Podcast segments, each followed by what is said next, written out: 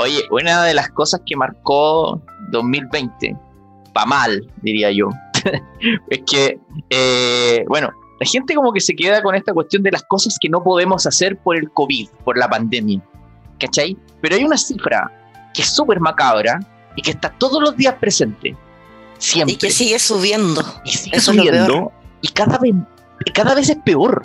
Onda, los índices así como diarios son cada vez más crudos.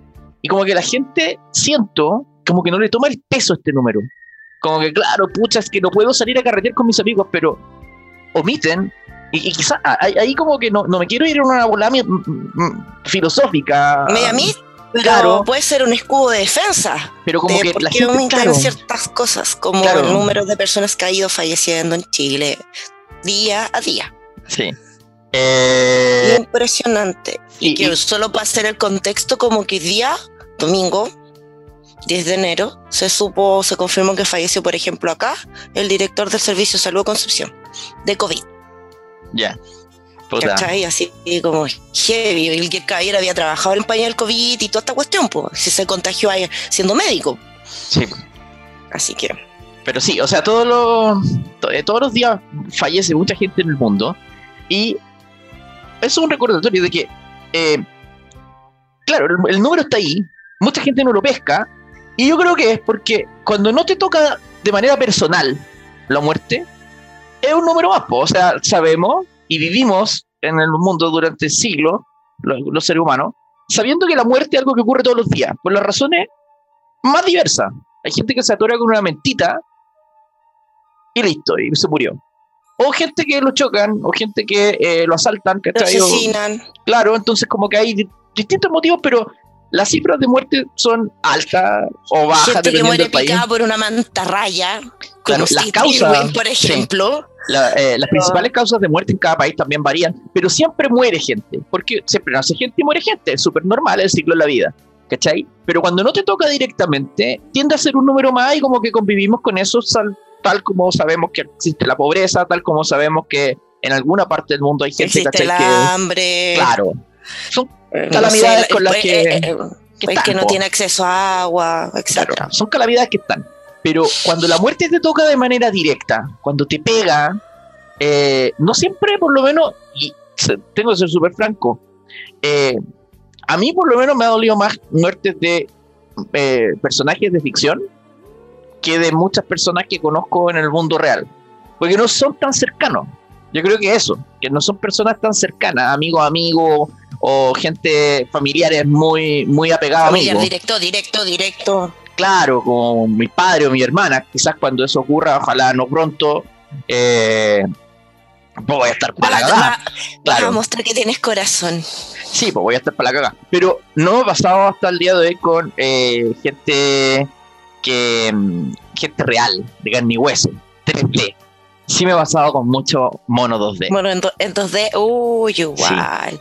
Y es por eso que, bueno, em, hablando de la muerte, de los decesos y toda la pena que nos ha dado ver cómo fallece un personaje en 2D, en, el, en este caso en el anime, es que vamos a, y en el manga, porque algunos van a ir con spoiler en este capítulo dedicado a la Death Note, de las muertes que más nos han tocado, queremos dar inicio a un capítulo nuevo de los podcasts de Otaku Mañosos, pues. Así que saludemos a, a, los cristianos, a las pobres almas que nos van a escuchar. Pobres almas en desgracia. Sí. Oye, em, porque una de las cuestiones que tiene eh, nuestra generación, nosotros no tenemos muchos años de diferencia, eh, es que nosotros cuando crecimos, no había como la bueno, crecimos en dictadura, de, entonces gente todos los días. días pero claro. que mm, tampoco alguien pensaba que lo que uno nos mostraba en la tele, los monitos que nos dejaban ver, mm. eh, estaba correcto o no correcto, si alguien se moría. Eh, eh, y sus circunstancias de muerte. Claro, claro, por ejemplo, no día... los dejaban a la isla, así como que día sería impensado, no sé, em, hacer una serie como la Rosa de Versalles, ¿cachai? Lady Oscar. Claro. Y mostrar cómo muere Lady Oscar em, con el chiquillo este, que no me acuerdo el nombre. Mm.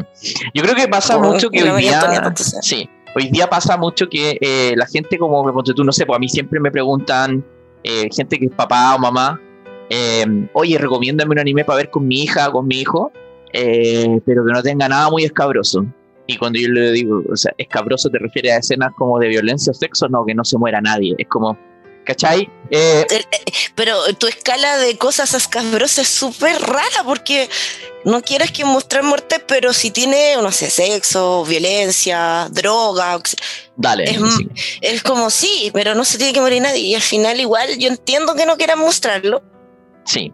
Pero es indolente como generación, eh, es porque vimos muchas muertes animadas en distintos formatos. Yo me acuerdo, por ejemplo. Películas, en serie, no sé. Claro, porque crecimos, crecimos con la, eh, eh, la, la parca. El de que alguien se moría.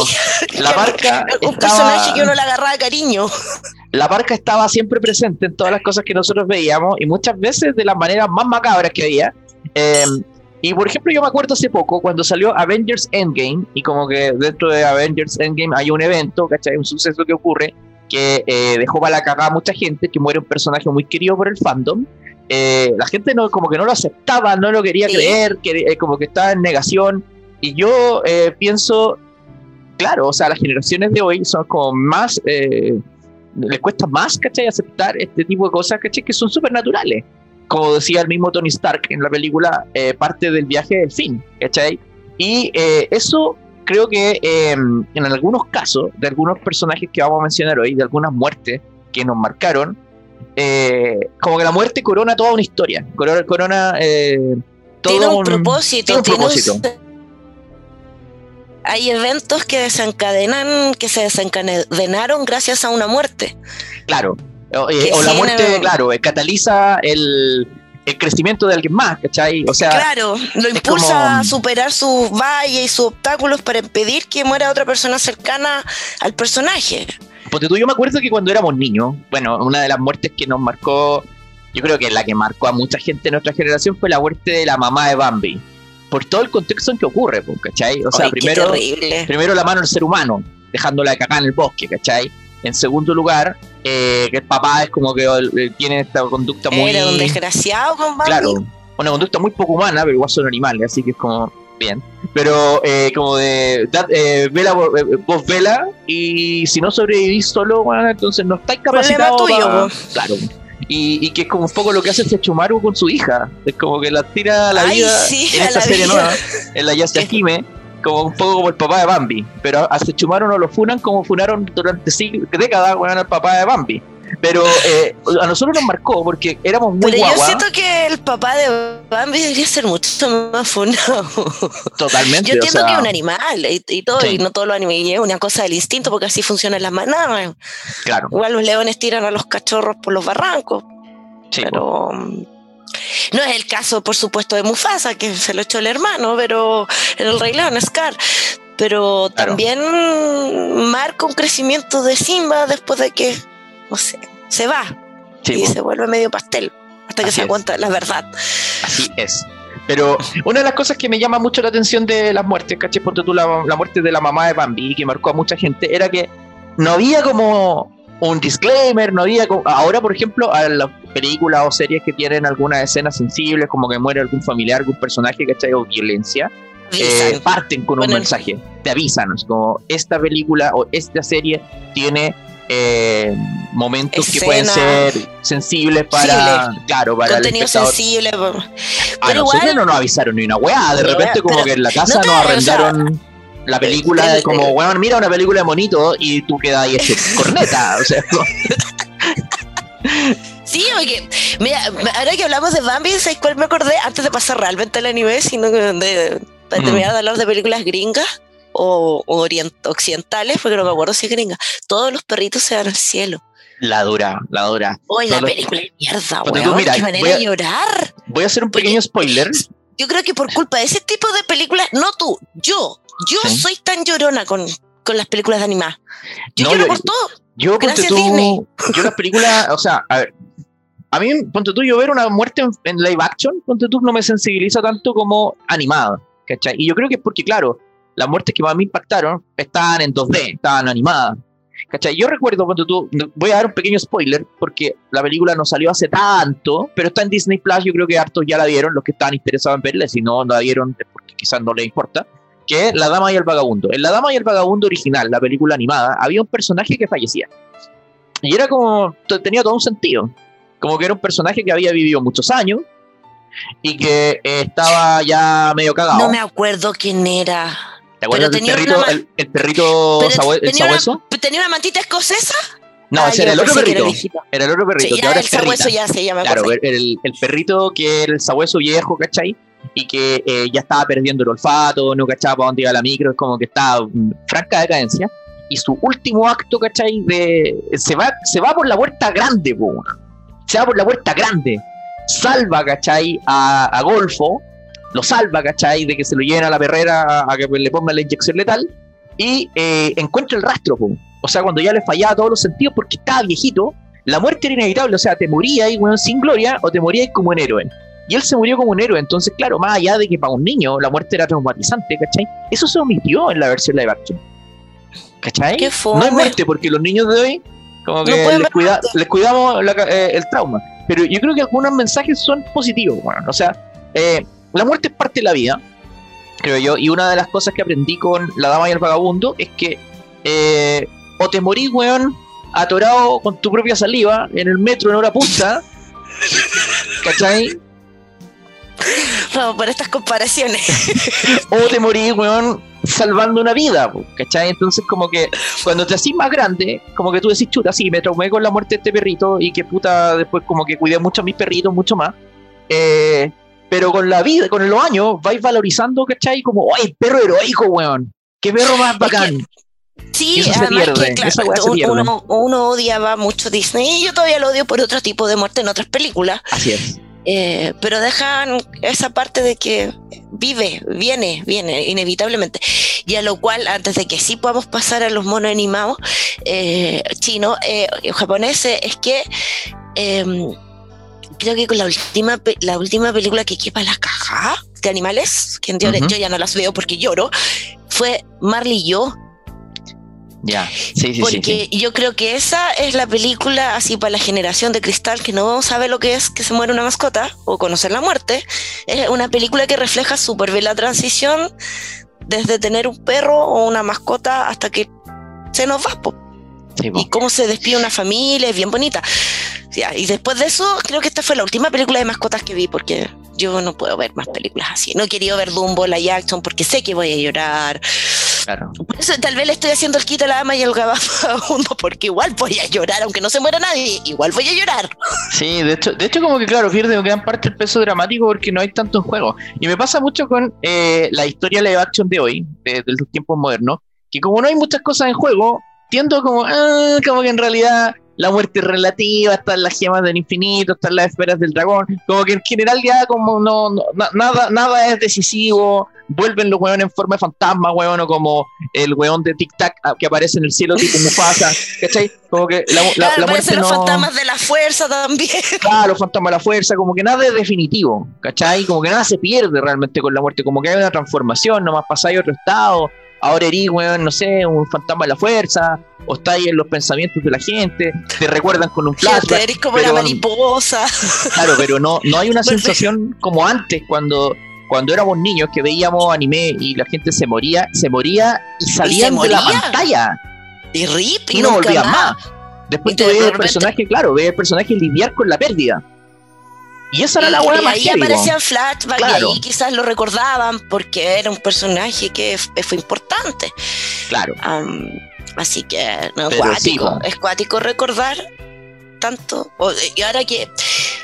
¿Sabes cómo deberíamos ponerle de música al fondo del programa? ¿Qué música le queréis poner a esto, man? Yo creo que habría que habría que poner la música de los negros en la Oye, pero mira, yo creo que eh, hablando de muerte, de muerte así como que nos marcaron desde que éramos chicos, eh, yo creo que una, una serie que de verdad creo que la gente que piensa que Clana, que Air o que no sé, po, eh, Plastic Memories o- ¿Cuál es la otra que estoy visto Angel? Beats, ¿cachai? Eh, que son series Violet tristes. Evergarden. Violet Evergarden, claro. O sea, Ajá. gente que llora con esa weá y que dice esto es lo más triste que he visto en mi vida.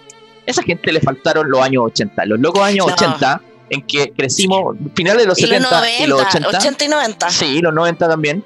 En que hubo para mí una, eh, una serie. Es que era, es que de verdad era todo esto era como agarra la cebolla, weón, ¿cachai? Sí. Y los pañuelos y llora, moco y tendido porque llora, llora, y llora.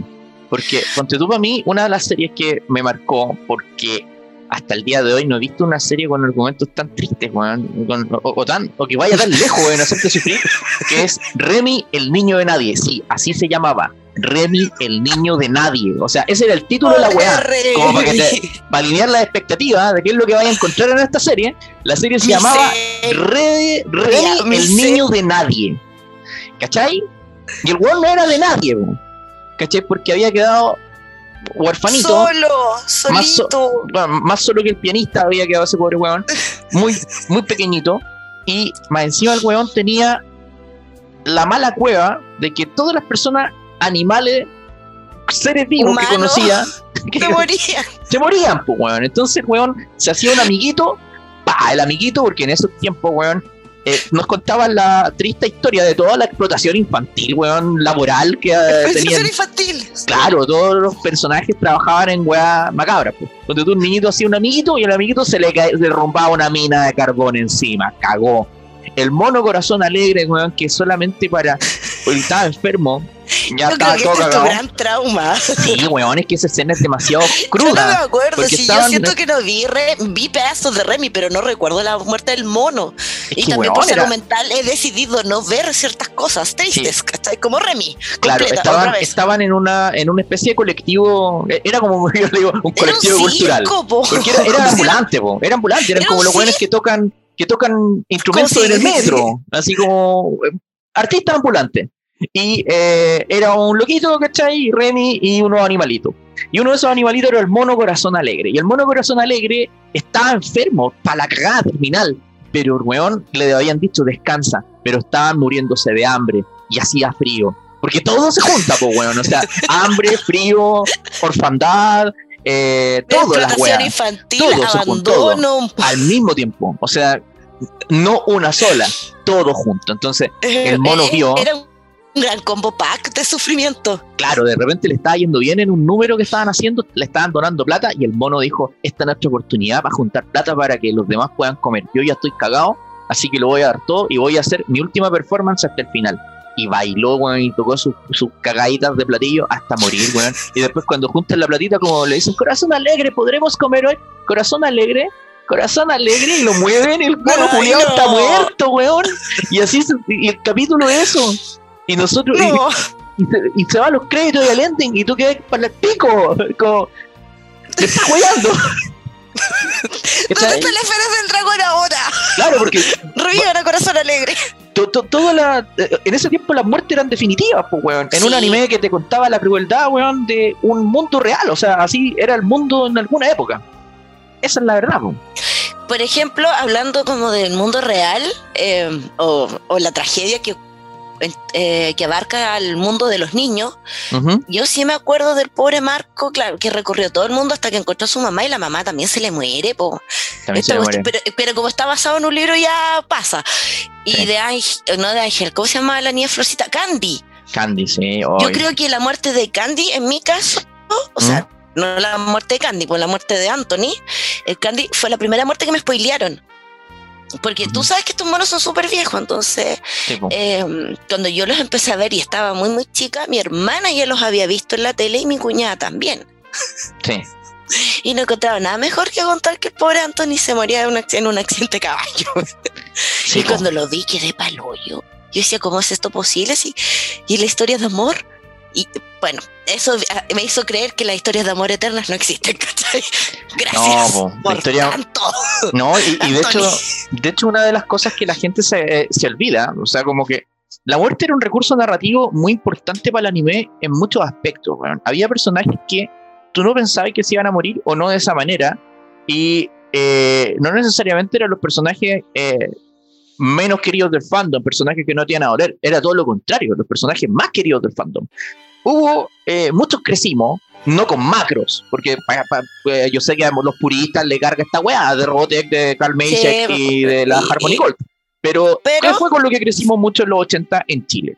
Y en, la, macros, que lo que conocieron mucho en la primera generación de Robotech, había un personaje que era Roy Fokker. Y Roy Fokker el más bacán de todos los pilotos macros del mundo mundial. Y después viene Basara, Neki. Sí, pero Basara, Basara para mí es como, es como dentro del mismo arquetipo, así como, como eh, en Gundam, después de hacer a Char, hicieron muchos muchos Char. Sí, pues. Para mí también en macros, después de Roy Fokker, hicieron muchos Roy, Fokker, como Basara Neki, ¿cachai? Pero para mí Roy Fokker como que el arquetipo del bacán. Pero, pero sí, es que pasa que, claro, puede ser un arquetipo, pero no es igual. Sí. Por millones de otros motivos que este no es el momento de conversar. Claro. Pero sí, siendo se nos fue Roy Fokker, para mí Robotech dejó de tener sentido, porque a mí me caía mal eh, Rick Hunter.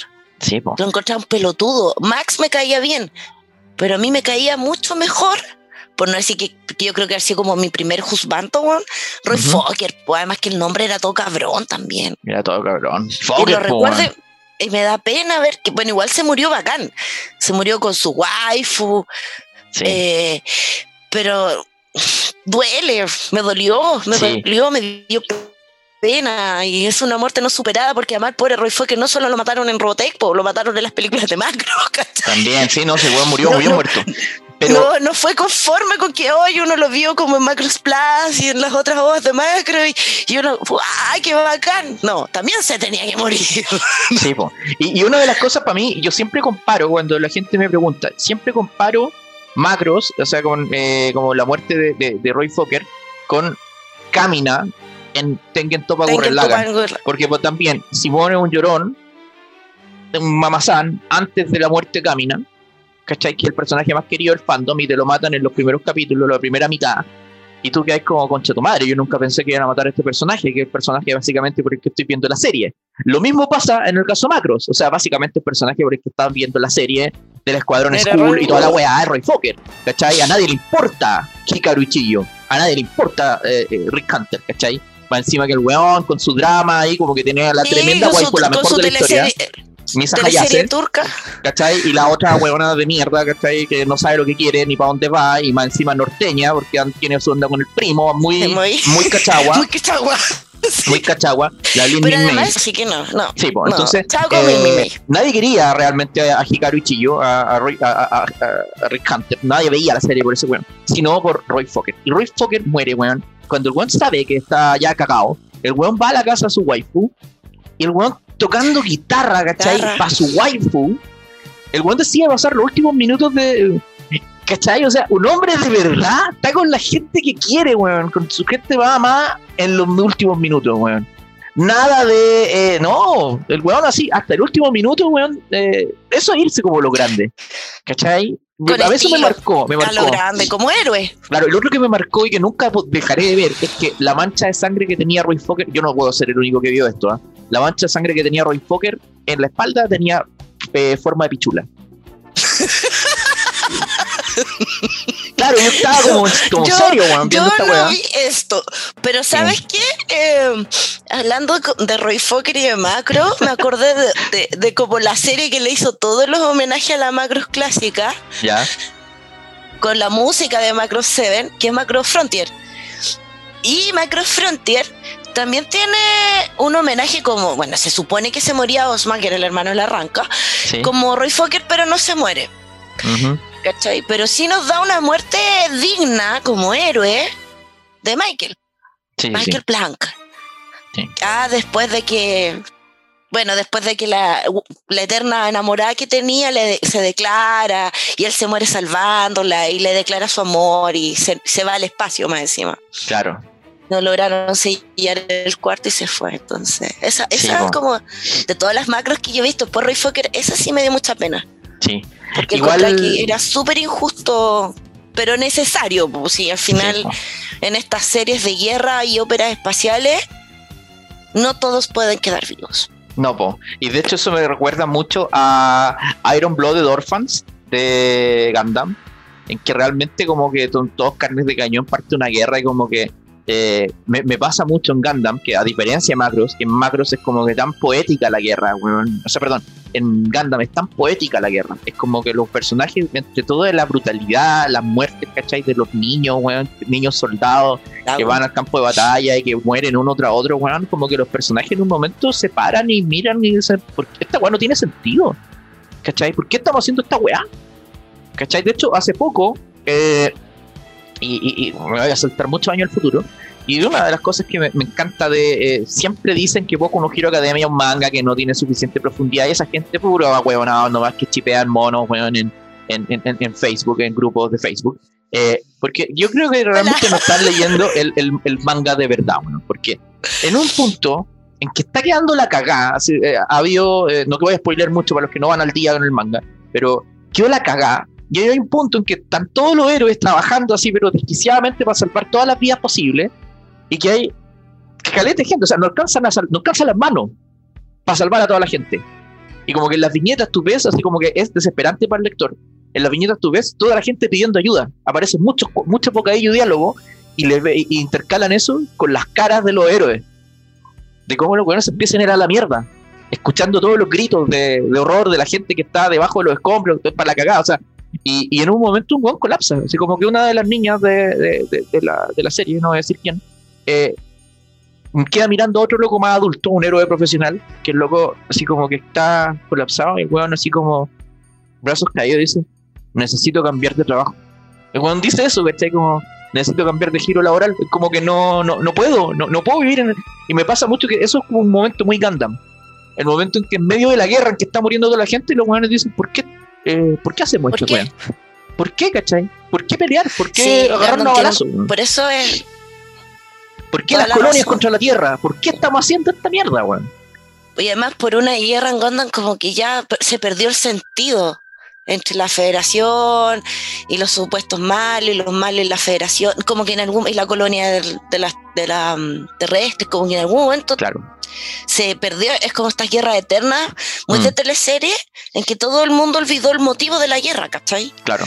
Y eso pasa mucho en Gondam. Y con Gondam, eh, bueno, la muerte que gatilla la eterna, ya más rivalidad que tienen entre Char y el pelmazo de Amuro, que es la Lila, que es horrible esa muerte, porque es como, ay, no, ¿por qué? Porque se muere como la maldita hippie de la, de la serie. ¿Mm? eh, yo creo que yo me fui a la chucha cuando se murió loco en Stratos, en, en Gondam W. Esa muerte me dolió mucho. Mm. Porque igual se fue a lo grande. Y como se fue a lo grande, uno no esperaba que tuviera la mala decisión en la segunda temporada de, de, Gondam W de chantar un hermano desaparecido de la nada, ¿cachai? Que aparece un clon y lo reemplaza. Así como gemelo. Esas son weas que de, verdad como, que me revientan en Gundam. Porque porque ya hicieron como la muerte bacán, la muerte con un sentido, la muerte con un propósito, que muestra que en una guerra no todos van a salir vivos. Y después viene esta cosa Disney y esta cosa de los nuevos tiempos de que no puede morirse definitivamente alguien. Entonces, pero... Sí, pero, una tremenda lista. Sí, en todo caso, para mí, eh, claro, como que de repente lo mismo que pasa con eh, Hiro Yui, pues, como que muere, pero no. como, Como que hay un recurso. No, así. Como que los recursos de los clones para mí son una weá muy de teleserie eh, chilena, de como, no, que la Agustina en realidad no es la Agustina, es como una weá muy ordinaria. ¿Cachai? Como que y Gundam hace varios, varias veces eso y como que al final le resta eh, dramatismo a la muerte. Y eh, es una weá muy Dragon Ball también, por eso es que la, como, ay, pero es que se murió el personaje ya, una vez más. ¿Cuántas veces ha muerto Krillin? Ya es una talla. Un meme, ¿cachai? Se murió Yamcha. Aparece, sí, aparece en Gintama. Claro, es, una talla, ¿cachai? Pero, pero sí hay animes que creo que se toman en serio la muerte y la muerte tiene un fin, como por ejemplo en One Piece. En el manga y en el anime. Ah, pero. One Piece, para mí, eh, para mí por lo menos. Hold my pañuelos, por favor. Yo no quiero, no quiero dar la lata de One Piece, porque además tú eres mucho más experta en One Piece que yo. No te preocupes. Que, eh, pero sí para mí. Yo puedo dar la eh, lata, y, pero no, y, que creo que queda no más sé claro. Si alguien nos va a escuchar en este punto. eh, que creo que va quedando cada vez más claro, sobre todo en el último arco, en, lo, en los momentos actuales del manga, que eh, finalmente One Piece es una nueva generación, ¿cachai? Y los viejos estandartes eventualmente tienen que salir, pues, bueno. Entonces, ¿cómo la nueva generación se abre paso frente a estos resabios que quedan todavía de la generación anterior? ostentando el poder, corruptos ya por el poder, ¿cachai? Y hay que sacarlos con el ímpetu y la fuerza de una nueva generación que va a crear un nuevo orden en el, en el nuevo mundo, ¿cachai? Entonces, esto había sido predicho. Yo no quiero spoilear nada del manga actual, pero esto había sido predicho por algunas personas. Entonces, ahí yo creo que eh, es parte, la muerte es parte de ese cambio. Es parte del cambio. Entonces, como que toman el, mensaje de la muerte como el cambio. Morir es cambiar, morir es abrir puertas. Morir, es superarse, porque eh, morir es lanzarse a la vida, ¿cachai? Porque eso tiene muchas de las muertes de One Piece, que, seamos sinceros, nadie esperaba nunca llorar por un barco. Uno lloró con la muerte de un barco.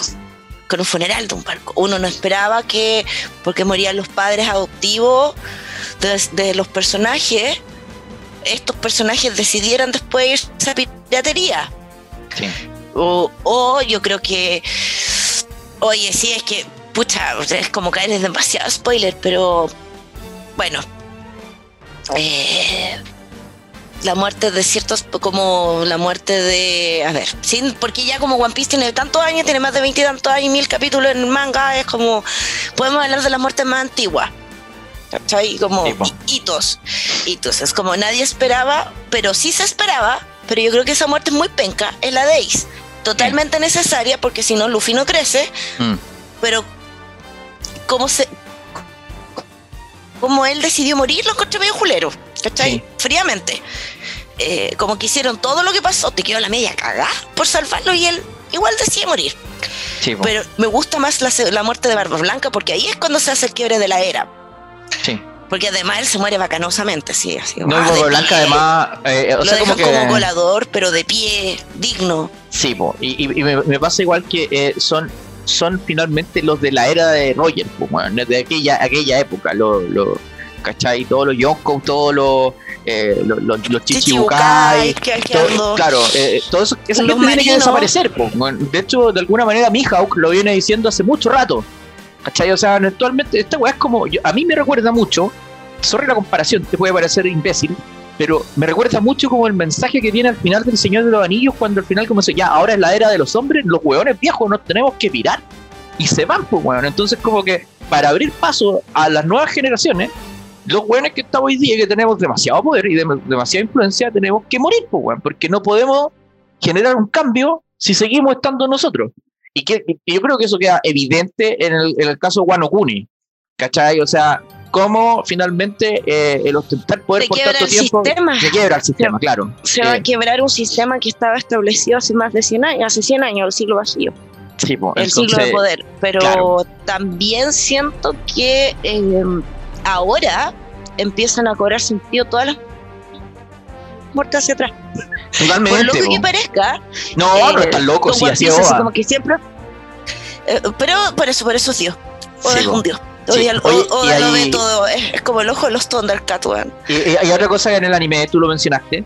Como finalmente, o sea, en el anime de la muerte muchas veces se utiliza para hacer crecer a los personajes. Pasó con Jiraiya, eh, el héroe Zenin en Naruto, sin la muerte de Jiraiya probablemente Naruto no crece, o sea, sin eh, las muertes de la familia Sasuke, Sasuke no crece, entonces eh, como que la muerte es siempre un catalizador para algo más. Por ejemplo, cuando em, en la pelea de eh, Gohan, que era un pacifista, pelean la pelea contra Cell, mueren todos sus amigos, todos su, padre, ¿cachai? Gohan ahí se detona y le gana a Cell, pues, bueno. entonces como que la muerte es siempre un catalizador para algo más, pues, para que los personajes que están en un status quo, que están como eh, a, avanzar, eh, se ven en el salto. Pues, bueno. Entonces, me pasa mucho que, eh, bueno, pasó también el caso de Ace y Luffy, su hermano mayor, ¿cachai? Putativo. pero también hay una muerte, o, varias muertes en realidad, que tienen que ocurrir de manera simultánea y muy violenta para catalizar el crecimiento de quizás el personaje, uno de los personajes más inmaduros en la historia del anime, que es Usagi Tsukino. Usagi Tsukino, nuestra querida Sailor Moon. Ay, no, qué atrofa. Sí, sí, yo sé, yo sé. pero yo sé que es súper fuerte Usagi, todo lo que tú quieras, pero no es un personaje que a mí particularmente me agrade porque yo creo que tiene que ver con, con esto, que yo vi esas muertes cuando era muy chica. Sí, y, todas las demás, todas las Sailor Scouts me caían bien, menos Usagi. Claro. menos y... Elena Entonces, y todas murieron horriblemente para protegerla. Y yo creo que por eso tiene fuerza, por eso tiene, por eso funciona. Usagi, no es la más querida, Usagi es, el, la consentida. ¿cachai? Eh, y es la, eh, claro, es la consentida, es la regalona, porque es la princesa, porque no sé qué, porque es llorona. claro, y ella, y ella, dice, cuando, cuando fallecen todas, así como en un capítulo, porque en un capítulo, o sea, uno puede decir, oye, pero pucha, por, por último, darle un capítulo a cada una. No, la fuerza de ese capítulo es que se murieron es que todas. Se al toque. Y que Usagi se va a la mierda. Y después. Y, ahí tiene que ver que por primera vez tiene que pelear sola. Sola, po. Y después para salvar, para salvar a su interés romántico que también se sacrifica por ella. O sea, tiene toda esa sangre en sus manos. La culpa de haber sido demasiado incompetente e inmadura para haber evitado ese resultado.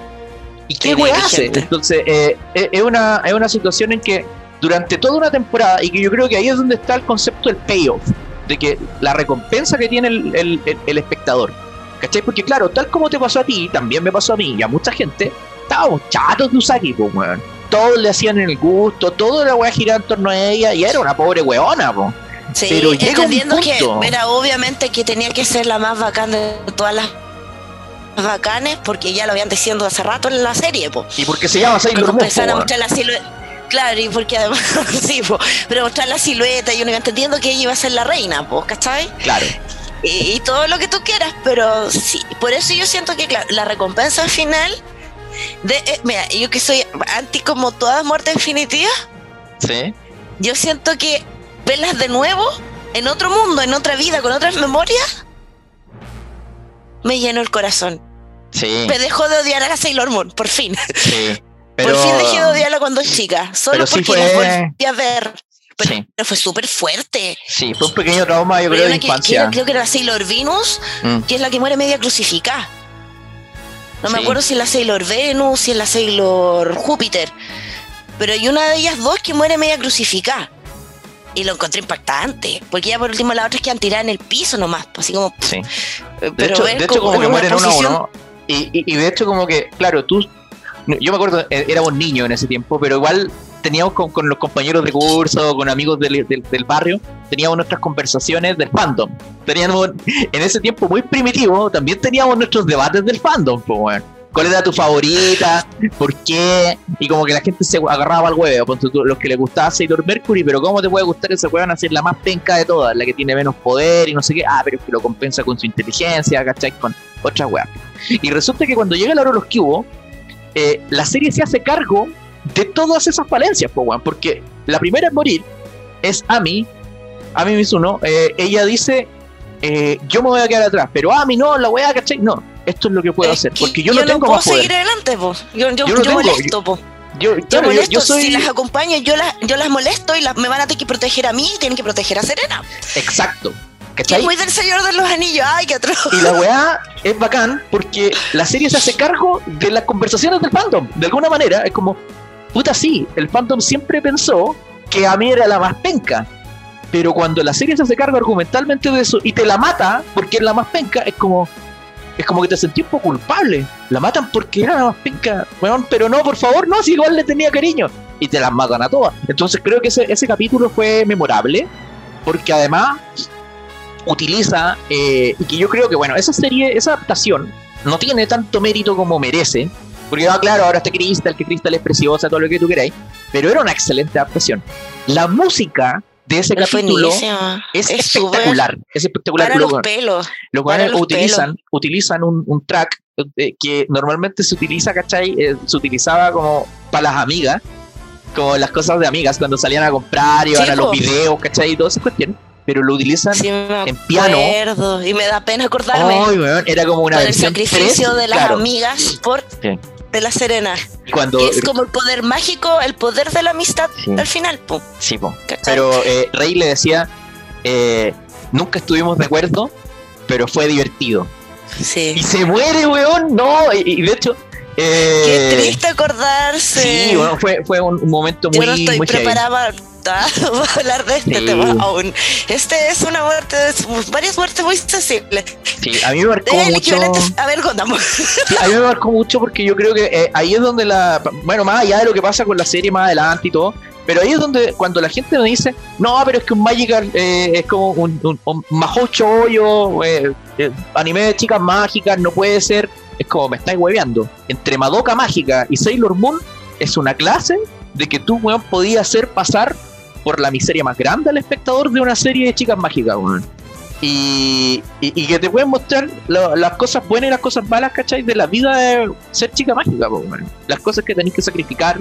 Cómo viven realmente esos adolescentes, bien como las weas. Bien como absolutamente como las weas. El peso del mundo sobre su hombro, weón. Es como.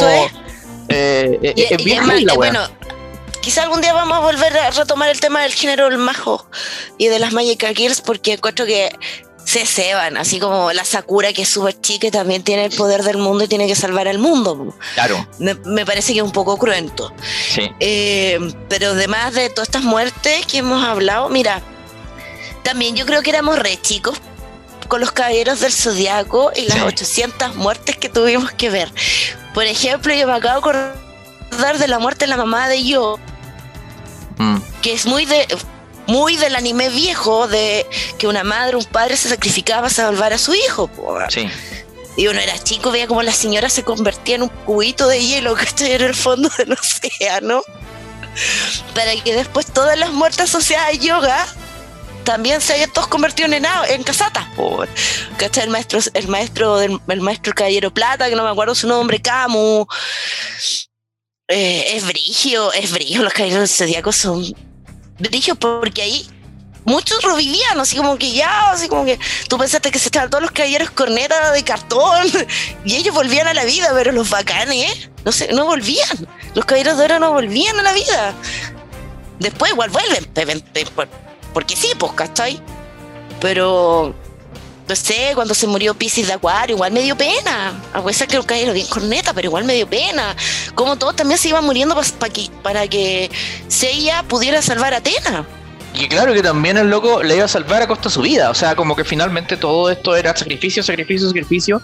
Y también en el contexto de, de, de, Saint Seiya, en que los weones parten, que crecen pensando que su vida es una mierda porque viven los tratan como la wea en un orfanato donde la misma Saori Kido los monta, weón, como si fueran perros o caballos, ¿cachai? Y les chicotea el culo, weón, con, un, con una huasca. Esa es otra oda a la explotación infantil. Claro, y, la separación de familia, los separan, los, mandan a otras islas. Eh, hay uno que nunca más vio a su hermana. es terrible esa diseña si uno lo analiza ahora de grande, claro. Y, claro, como, como, tiene todo ese trasfondo, como bien triste de los personajes, el desarrollo y todo, tú querís que eventualmente les vaya bien.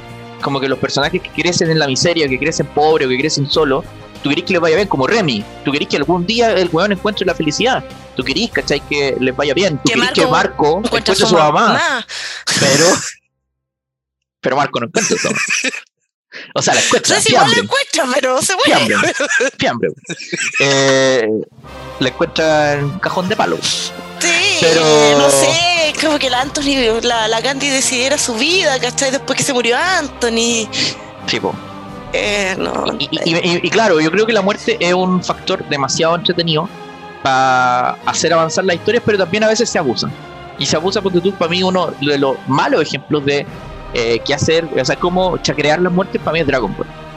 Dragon Ball es, eh, yo me acuerdo cuando murió por primera vez el maestro Rochi Krillin, como que guardaron sus cuerpecitos en una especie de, como de, cápsula de criogenación para que no se descompusieran mientras buscaban las estrellas, o sea, las esferas del dragón para revivirlos, ¿cachai? Y como que todo tenía una lógica y había como todo una historia, pues, Después ya era buscar la espera del dragón, que incluso en las últimas películas, Bulma eh, y las últimas eh, sagas de la serie, la última película, de hecho, del regreso de Broly, eh, Bulma em, se da a entender de que usaba las esferas del dragón para quitarse años.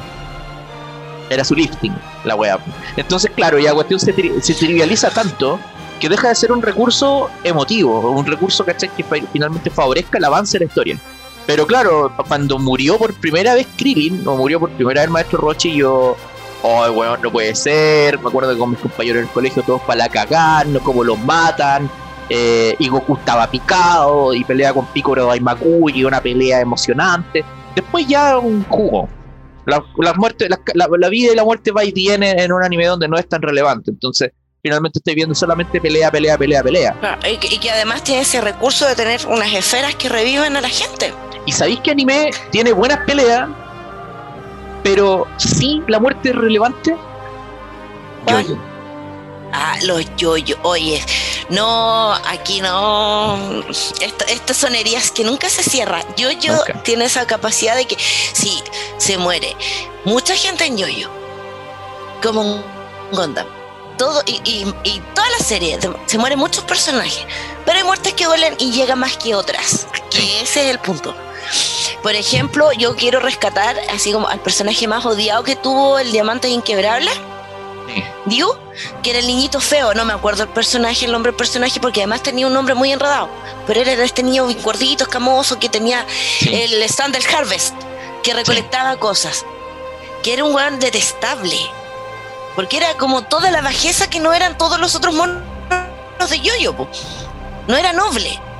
Pero bueno, en su acto de nobleza se sacrifica para avisarle a Yosuke que no, ay, qué triste. Esa, esa es como contable sin spoiler, porque en el manga hay millones de otras muertes más que son terribles, pero... Kanju se llama. Eh, sí. Chiquillo. Eh, eh, chiquillo, ¿cachai? Esa es una muerte triste, pues, triste.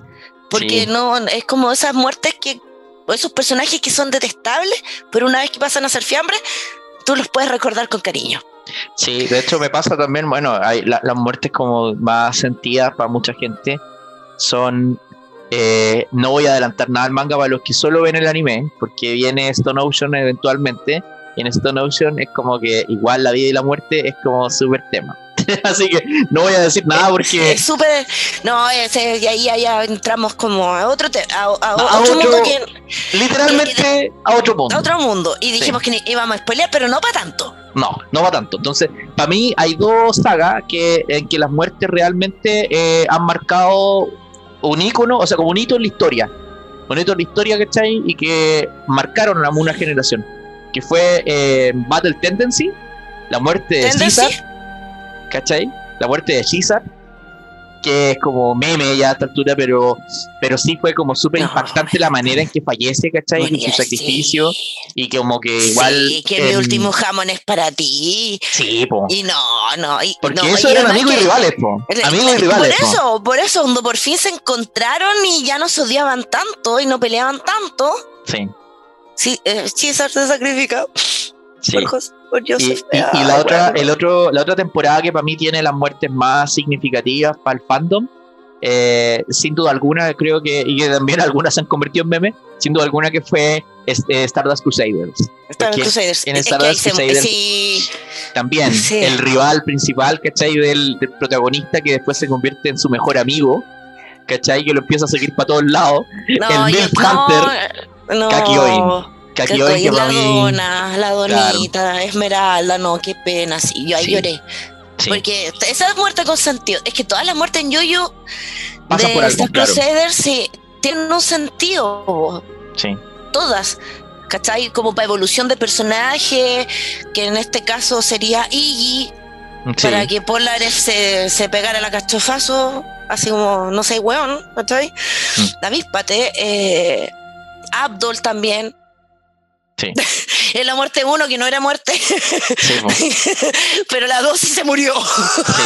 Y por quizás por eso tenía menos fuerza la segunda muerte, porque ya como que lo había asimilado de alguna manera la primera vez y era como, estáis viendo el duelo y como que después dicen, no, era todo un truco, ah, ya, qué trucazo. Ya después como que no te importa tanto. Pero por ejemplo en Diu, eh, las muertes de Diu como que a mí no me dolieron tanto, ¿cachai? Porque salvo ese niño que tú decís que era una muerte bien cruda. Después ya en, eh, en Vento Aureo sí hay muertes que son significativas y son tristes, pero no, no, no, a mí por lo menos Vento Abreu no es una saga que me haya como marcado tanto de mis favoritas de, de Yoyo, pero sí creo que fueron muy poéticas las muertes. Ponte tú, la, eh, Mami Mafia, ¿cachai? Eh, Bruno Bucciarati creo que es como la muerte que más, más destaco por, o Abacho, que, eh, como que en su, igual como que la historia de Abacho es bien entretenida. Pero creo que la, que más me dolió, la, la, la, la muerte de la es la que más me dolió porque era un pendejo es un pendejo con toda la vida por delante. Sí, pero a mí igual me dio pena. bueno, es que son, eh, sí, también me pasa que Evento Aureo tampoco es mi saga favorita del universo yo-yo. Mm. Es más, yo encuentro que el anime es mucho mejor que el manga. Sí, totalmente de acuerdo. Eh, pero ese tratamiento de esas muertes que como muy romántico, muy italiano a su vez, así como que cuando se muere Bacho, claro, después yo, yo le plantan los, dientes de león, hace brotar los dientes de león, se murió Narancia, también creció un árbol. Wow, qué pena. No, ahí manejan, manejan la muerte. Era un niñito y toda la vida, y cuando, no sé, quería superarse, quería terminar el colegio. ¡Ay, sí, qué mal! Sí, po. Y que siempre está ese personaje mascota, ese personaje mascota en las series que muere y como que tú decís, pero weón, ¿por qué matan al weón que es el futuro? Que representa el futuro, ¿cachai? Es como que finalmente lo que tú decís como estoy matando el futuro. El futuro se acaba con este weón, ¿cachai? Y de alguna manera siento que eso le pasó también a nuestro querido Ash Lynx. Está pedido, para ser súper franco. Sí, estaba muy pedido H en Banana Fit. De hecho, todas las canciones me van contando antes los opening y los ending. Sí. Pero sí, es una muerte poética también. Es una muerte de alguien que es que esos son los personajes que se mueren cuando cumplen una misión. Sí, totalmente. Y cumplió su rol. Destapó la red de pedofilia, pararon la producción de la droga, eh, entre medio como que conoció el amor, eh, ¿cachai? Hizo todo, todo, todo, todo. Entonces, cuando ya hizo todo, bajó la guardia y lo mataron. Yo creo que es un punto bueno, un punto bueno que mencionáis, porque en, en un anime, cuando un personaje parece estar cumpliendo sus metas, esa es una bandera roja. Esa es una bandera roja. Cuando un personaje ya como que queda a la mitad de la serie y está como más o menos listo su arco, argumentalmente, ¿cuál es el, sentido de mantenerlo? Solo Dragon Ball acumula personajes porque sí. Ay, One Piece también, po. De hecho, un One Pero Piece, One Piece lo saca de pantalla por mucho tiempo. No pero One Piece, por ejemplo, en la guerra de la basta, uno juraba que Pel se había muerto y resulta que no se murió, po, man. Y esas son muertes que, es, esas son como pseudo cosas que debería haberse muerto, debería haberse muerto porque le explotó una bomba. Claro. Pero está vivo. Esas son muertes, o sea, son como muertes y resucitaciones medias raras. Sí. Pero no, yo creo que H, sí, el pobre H, sí. Pero sabéis que hay otra eh, muerte que tiene sentido cuando, o, no, no tiene sentido, pero después creo que uno puede encontrarle como por qué se murió. Cuando uno cumple la meta, porque le falta cumplir la meta, pero también muestra el cambio de una era y el cambio de mando. Y que puede ser incluso esa muerte el gatillante de que uno no termine de ver una serie. ¿Qué me pasó con la leyenda de de las Galaxias? Bueno, caché ah, que se mueren todos. Eh, la ópera especial, pero cuando se muere Yang Wen Porque es como, hermano, era el, era el bueno, era literalmente un término muy de mamá, el jovencito de la película. El tipo que tenía en toda su mente la forma de parar la guerra eh, sin tantas bajas, ya se había peleado con su jefe, había encontrado el amor, había formado la familia, tenía este niño adoptivo, ¿cachai? Y, y se muere, y muere, y muere tomando té, weón, así como muy, muy Roy Fokker. Y son de esos que no queda, ¿por qué? ¿Por qué? No se lo merece. Y yo ahí no terminé de verla porque me dio demasiado, así como me enojé. me enojé con la obra. Pero es porque, claro, eh, en el anime como que y yo siento que ahí hay, una. Es una falta de ideas, man. O sea, como, como, como eh, crear más allá de arcos fundamentales la base para el ser humano. O sea, el ser humano quiere ser feliz, el ser humano quiere ser pleno, quiere dejar un legado. Entonces, cuando ya tenéis la familia, el legado, cuando ya eres feliz, encontráis la plenitud, completas tus metas, eh, llegáis a ser el más bacán, ponte tú, o, por lo menos eh, dan a entender que quería el más bacán o de los más bacanes eh, ¿qué más te queda? Entonces como que siento que los autores no saben qué hacer y tienen que traer nuevos personajes para refrescar la historia, pero no saben darle nuevas historias a los que ya están. están. E-, ese es un gran problema. En la carta trampa, finao. Finao, ¿para qué? Para dar espacio para que entren nuevos personajes. Entonces creo que ahí eh, es una, eh, una incapacidad, creo yo, de los autores para reinventar sus personajes y finalmente dicen, oye, es que ya no me da la cabeza tengo que sacar este hueón, ¿eh? Matémoslo, ¿cachai? ¿Dónde está? A ver, la desnuda empezamos. Claro, claro. Chao, eh, camina. Claro, y, en ese sentido, sí, y en ese sentido, yo, yo por lo menos el último anime que voy a mencionar hoy en nuestro, nuestro capítulo del podcast dedicado a las muertes que nos marcaron, es Shingeki no Kyojin, en que cada muerte tiene un significado. Cada muerte ocurre por algo. Ocurre por algo en la historia, ocurre por algo para el espectador y el lector. Nada es al azar, nada es por provocar, nada es porque sí. No es para vender más manga, no es para eh, que más gente vea el anime. Todo lo contrario. Muchas de la, diría que el 90% de las muertes la gente no quería que ocurrieran. ¿Cachai? Uno de los personajes más queridos del fandom, que era Erwin, el capitán, el, eh, capitán Erwin, ¿cachai? Eh, fallece de manera heroica, por supuesto, pero muere, te lo tenéis que pillar. ¿Por qué te lo tenéis que pillar? Entonces, como que ahí la gente dice, pero ¿por qué tenía que morir Erwin? ¿Cachai? Y uno de los personajes dentro de la obra dice, pero ¿por qué me salvaron la vida a mí y no a Erwin? ¿Cachai? O sea, como que los personajes también se hacen esas preguntas, las mismas que te estás haciendo tú, como cuando leí la weá, cuando la veían en el anime. Y, y, que las muertes tienen ese sentido, tienen ese sentido de que no solamente es, es, que se me acabó el argumento. De hecho, todas las muertes en Shingeki duelen porque los personajes podrían haber seguido haciendo muchas cosas más. como que los ¿Por siempre? Los, cortan en un, en un, momento en que tú decís, pero no, tenía la vida por delante. Y ahí es cuando la, la muerte para mí duele. Cuando tenéis la vida por delante. Todavía te queda mucho por hacer. Cuando la gente ya como que parece que el ciclo está cerrado, la verdad no me duele tanto. Quizás me molesta más. Porque siento que, bueno, por falta de idea lo tuviste que matar.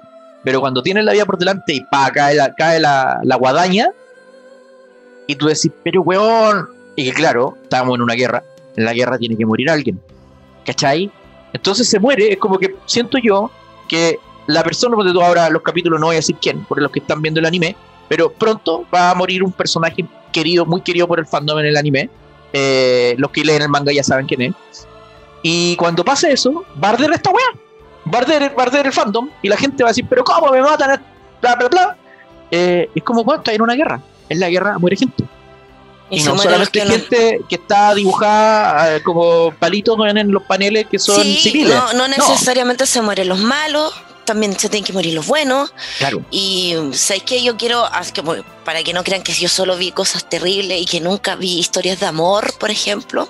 Yo quiero, porque podemos cerrar con dos historias, pero la primera es que no tiene mucho de amor, que sí, que, a ver, es increíble como una comedia trabaja bien la muerte y ese es Intama. Totalmente. Y Intama tiene ciertas muertes que son, bueno, y todo el manejo de la tristeza, porque en Intama igual se muere gente, eh, es terrible. Es como no puedo creer que te cagaste la risa 20 minutos antes, porque Jintoki está tocando los cocos, ¿cachai? La Kagura está sacando los mocos y de repente es como, se murió un policía. Y así como, oh, y la muerte es poética, la muerte ya. Ese es mi punto para destacar de Intama, de cómo la muerte también en una comedia te hace llorar. Totalmente. Y que, y que entre medio de la llanto igual ponen algo chistoso. Eh, y la otra es de verdad, de verdad Rurouni Kenshi en una historia de amor. Y ahí sí que corre muerte por amor. Sí. Como la, Tomoe y la Yumi. Sí, la muerte en Kenshin es, una, es una cosa bien, bien loca.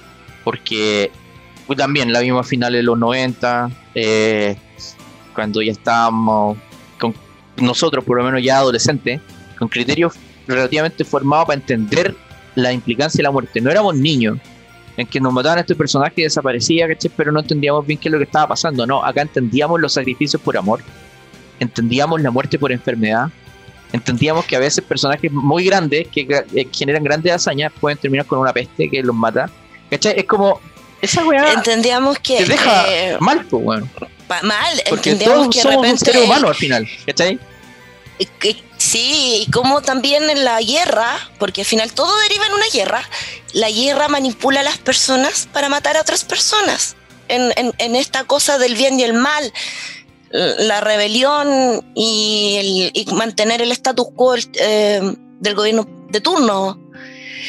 Eh, y es brigio, brigio ver cómo hay un, bueno, no es ni spoiler porque estamos teniendo un 500 años, porque además de las dos muertes como de mujeres por amor, ah, yo creo que la que más me lloró, más, más lloré, fue mm. cuando matan a Cubo, el político, así como que él que aparece después para poder convencer a Kenshin de que se uniera a la guerra contra Makoto Chicho porque Chicho estaba mal y Kenshin decía no me quiero meter acá porque lo usaron como me usaron a mí pero yo me salí a tiempo y Makoto Chicho se chaló eh, y no nos habíamos visto en todos estos años em, en los años en que ustedes me manipularon para yo tener que matar gente bueno, y, y de repente es como espero tu respuesta Sí.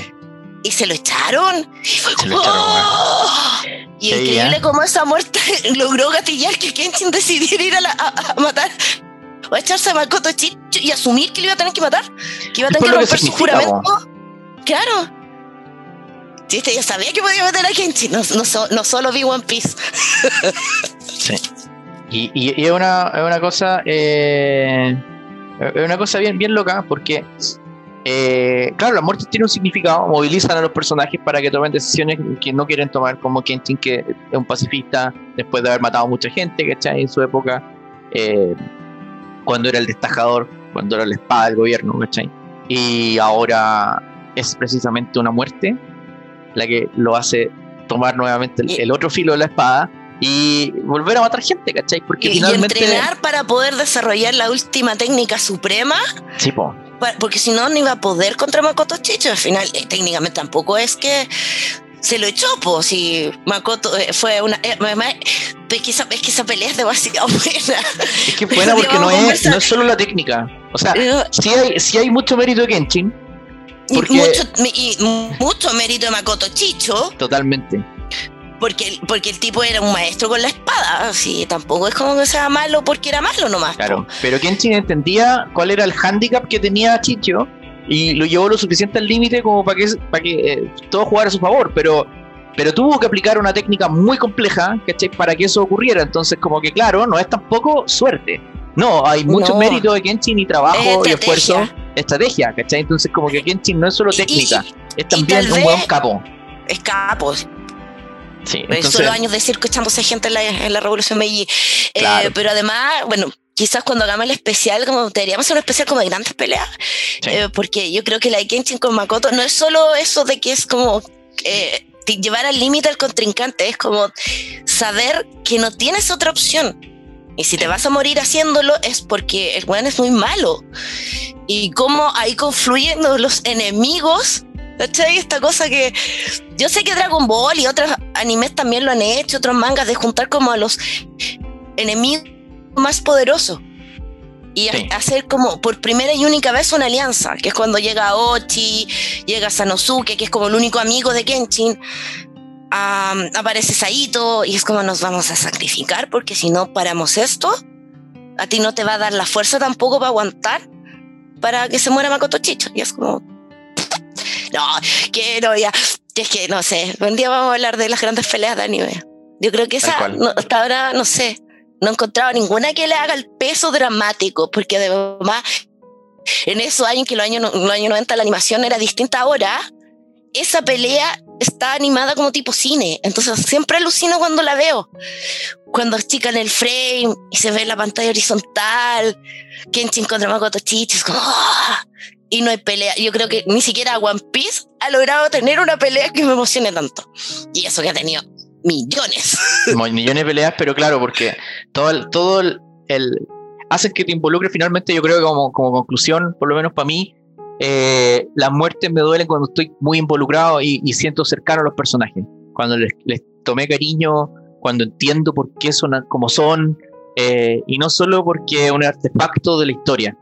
¿Cachai? Hay animes como Akame ga Kill, eh, no sé, pues pienso también en Madoka Mágica, pienso en Fate, pienso en varios que muere gente a destajo, pero eh, son aquellas muertes de cuando, me he enganchado con los personajes, cuando me comprometo con su historia, cuando me duele lo que les pasa, cuando vivo la aventura con ellos, como por ejemplo Kakyoin. Kakyoin parte como un conche su madre.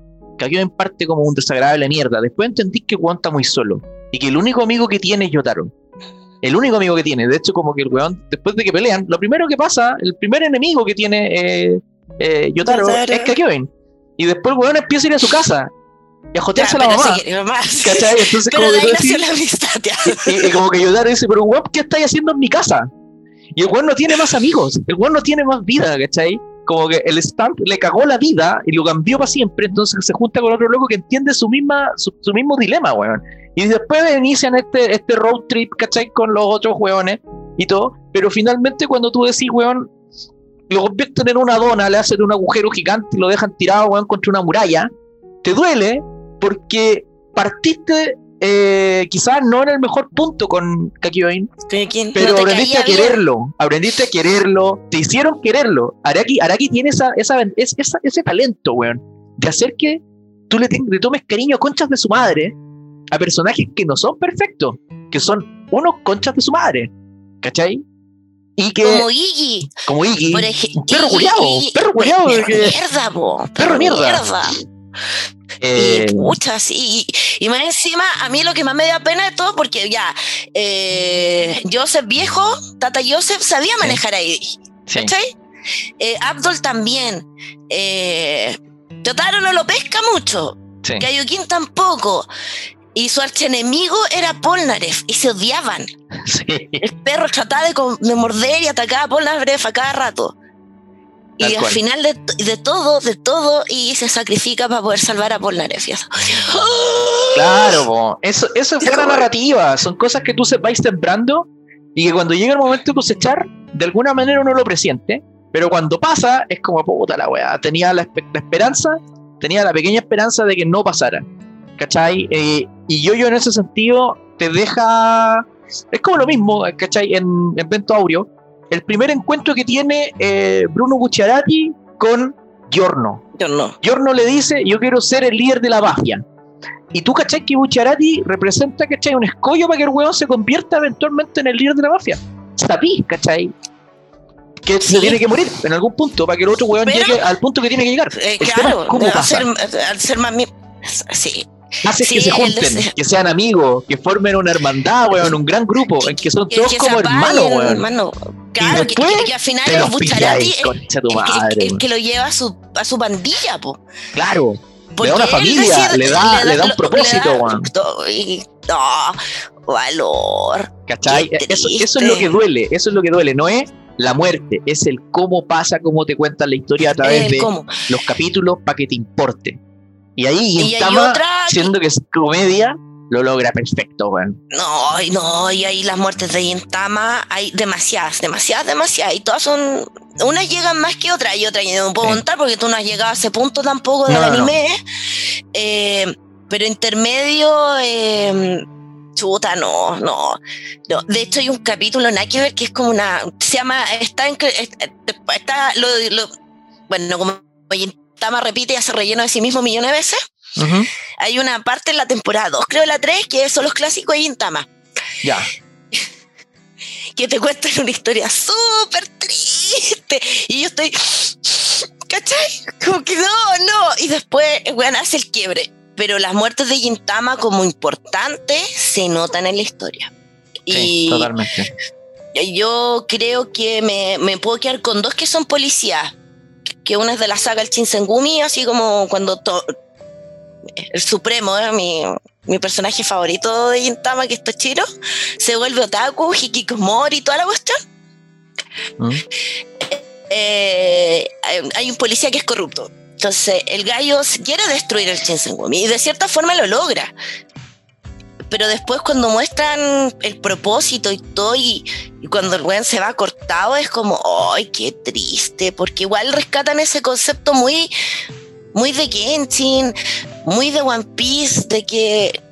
Muy de la Sailor Moon, muy de la fraternidad, muy de yo-yo. ¿Mm? Y hay otro policía que igual es corrupto también a su forma, que también quiere destruir el gobierno y quiere hacer muchas cosas, y que él, tiene un ayudante que es mujer, eh, que es una policía igual y que él también decide y muere por salvarla a ella. Y cuando explican el nombre de la niña y por qué, no, es terrible, terrible. Y hasta ahí voy a contar porque las otras muertes son spoiler y te morí, weón, cayó.